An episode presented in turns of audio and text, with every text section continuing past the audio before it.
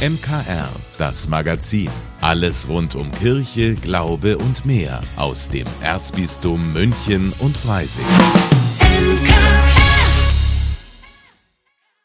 Heute mit Linda Burkhardt. In Traunstein entsteht aktuell eines der Prestigeprojekte des Erzbistums München und Freising.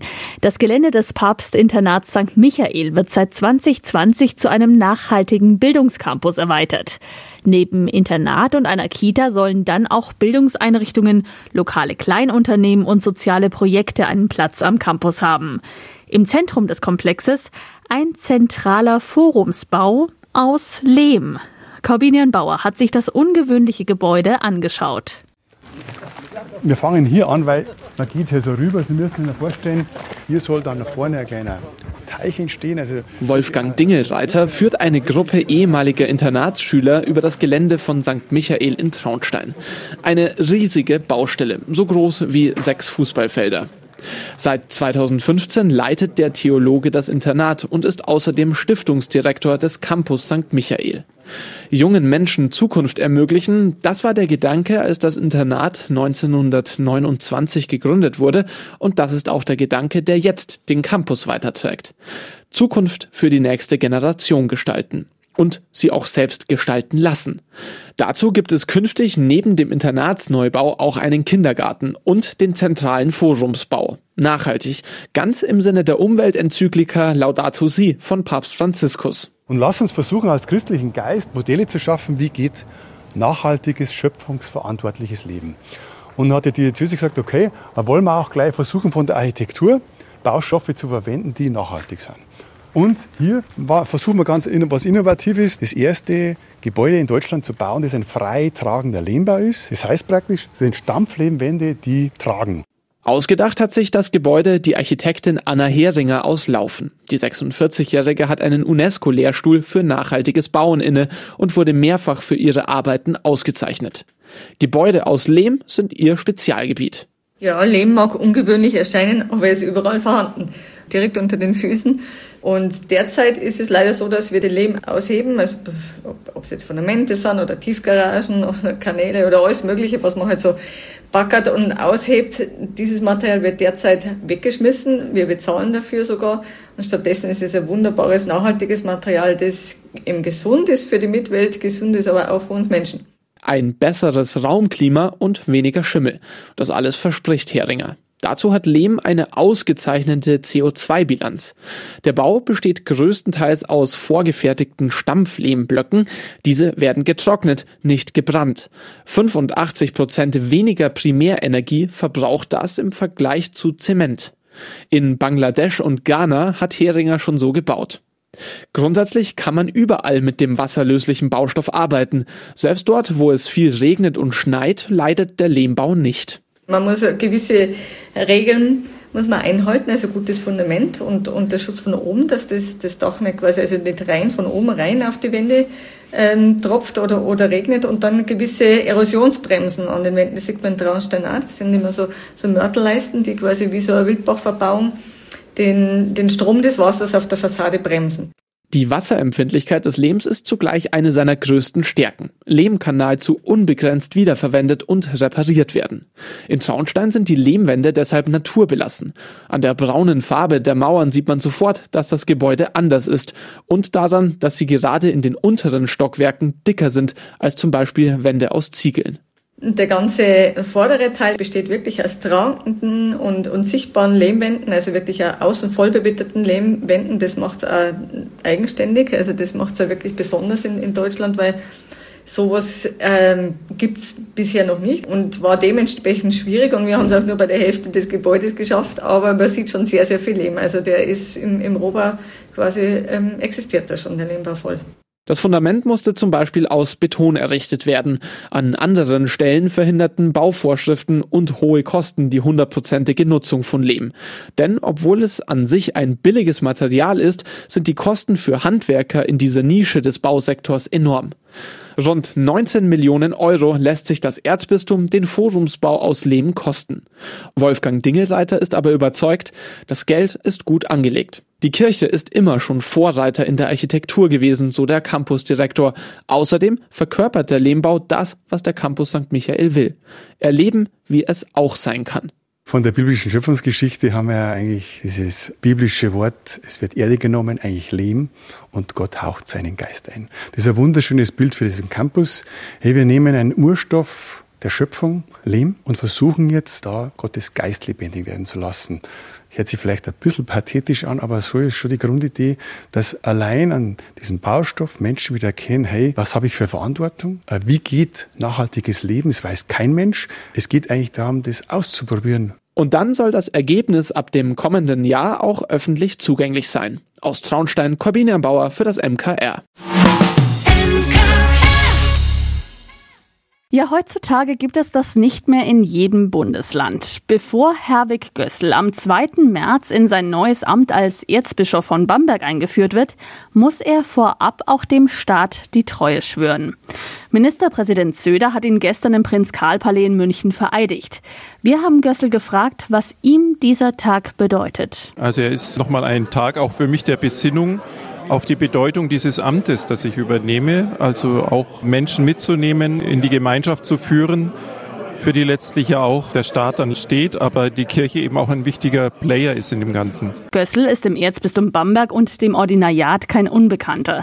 Schließlich war er vorher bereits zehn Jahre lang Weihbischof und hatte deshalb bereits Zeit, sich mit einer Beförderung auseinanderzusetzen. In dem Moment, als ich da mitgeteilt bekam, dass der Heilige Vater mich ernennen möchte, da habe ich eigentlich nicht mehr lange überlegt. Ich habe in der Vorzeit überlegt und eigentlich gedacht, es wird an mir vorübergehen und fand es eigentlich auch gut so.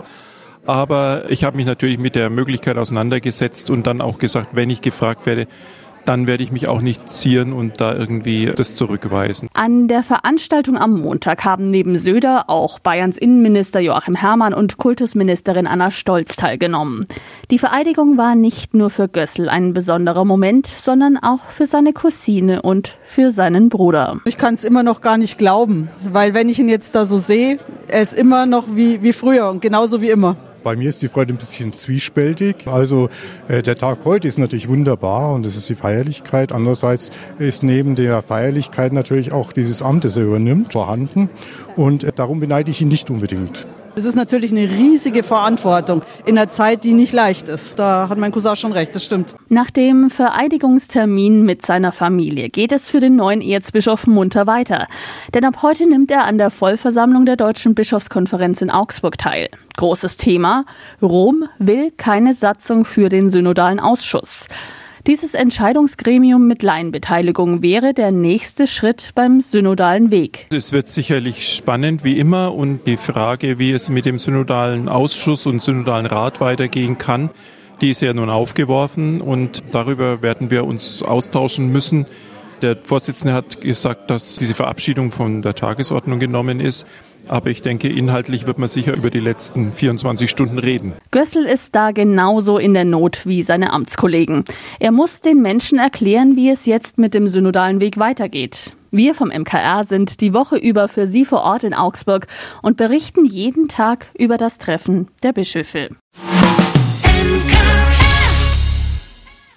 Sie hören das MKR, Ihr Radio mit mehr Tiefgang und jeder Menge guter Musik, die Sie so nicht überall zu hören bekommen. Schön, dass Sie auch heute wieder mit dabei sind.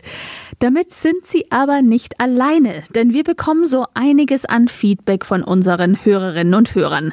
Da schreiben uns immer mehr Menschen, dass sie uns tagtäglich gerne hören, fragen nach Musiktiteln, haben einen Musikwunsch, oder schreiben uns, weil sie das MKR einfach toll finden. Da sagen wir an dieser Stelle ein herzliches Dankeschön. Danke, dass Sie uns jeden Tag einschalten. Manchmal kommt aber auch eine Frage, warum man uns denn nicht auf UKW hören kann oder ob es abgesehen von DAB Plus und dem Internet noch andere Wege gibt, das MKR zu empfangen. Ja, die gibt es. Bei mir ist jetzt mein Kollege Ivo Makota, der uns jetzt mehr davon erzählen kann. Servus Ivo. Hey Linda, ja, da hast du recht. Man kann das MKR nicht nur per DAB Plus und im Internet hören, sondern zum Beispiel mit jedem Smartphone. Da gibt's Radio-Apps wie TuneIn oder Radio.de und natürlich auch die Michaelsbund-App. Auch auf diesem Weg kann man uns hören, aber auch mit einem Smart Speaker, also zum Beispiel eine Alexa.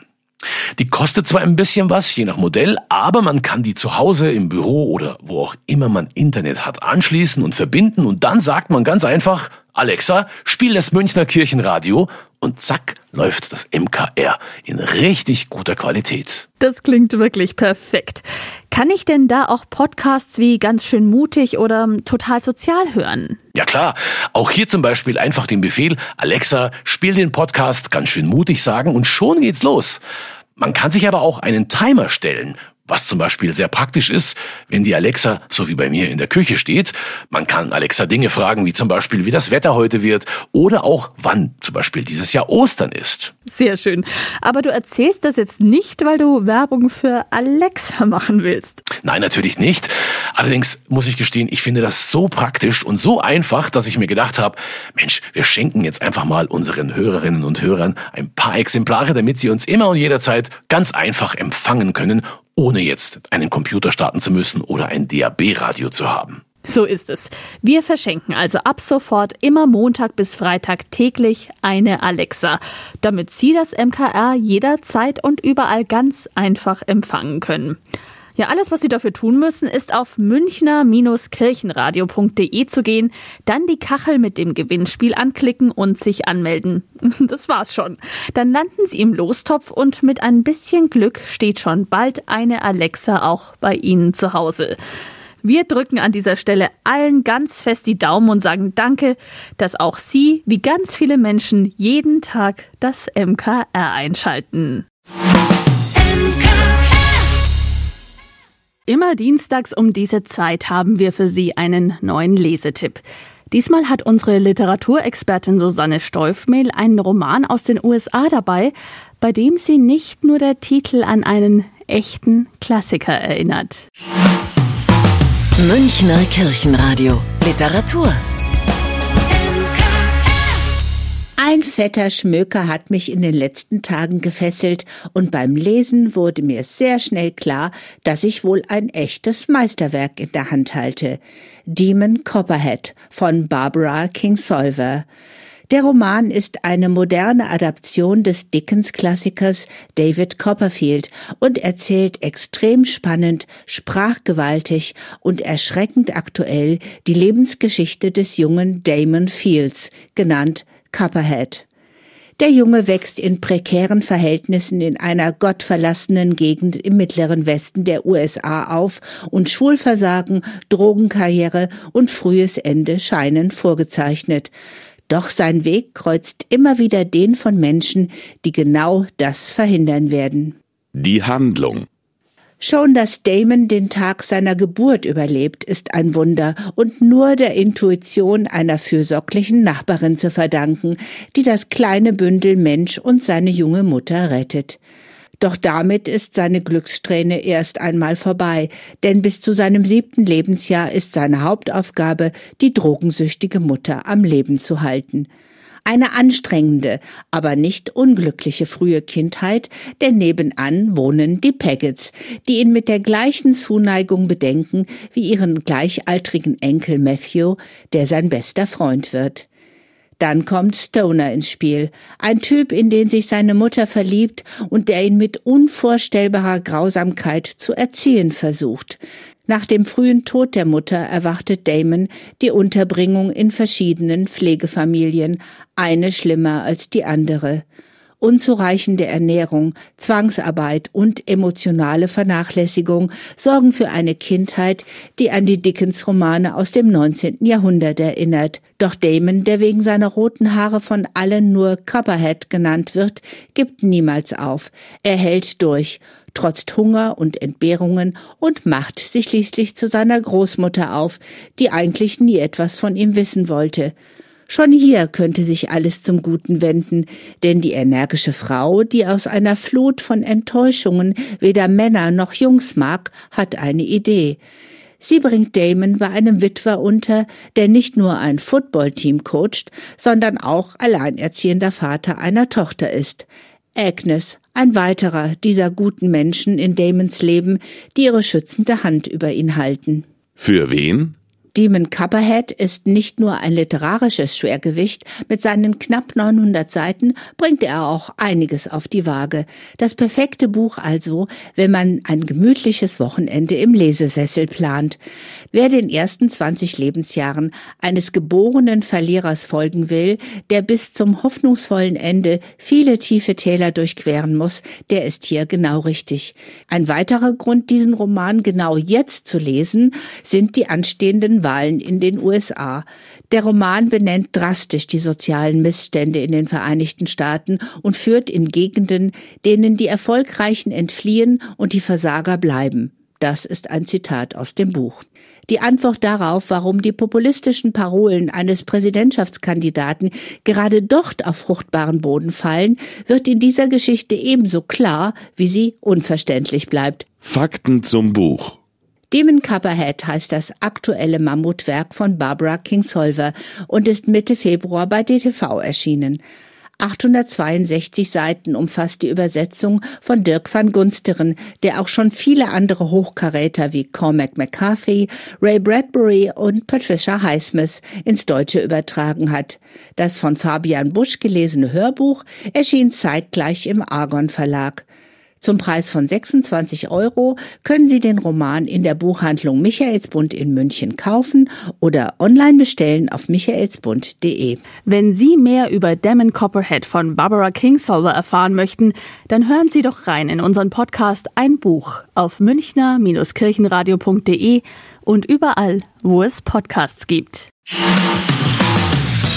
Vielen Dank, dass Sie sich unseren Podcast MKR, das Magazin des Münchner Kirchenradios, angehört haben. Wir freuen uns, wenn Sie unseren Podcast abonnieren und in der Podcast-App Ihrer Wahl bewerten. Am liebsten natürlich mit fünf Sternen. Wir haben auch noch viele andere schöne Podcasts. Diese finden Sie unter münchnerkirchenradio.de und überall, wo es Podcasts gibt. MKR, wir machen Ihren Podcast. MKR, mehr Tiefgang für den Süden.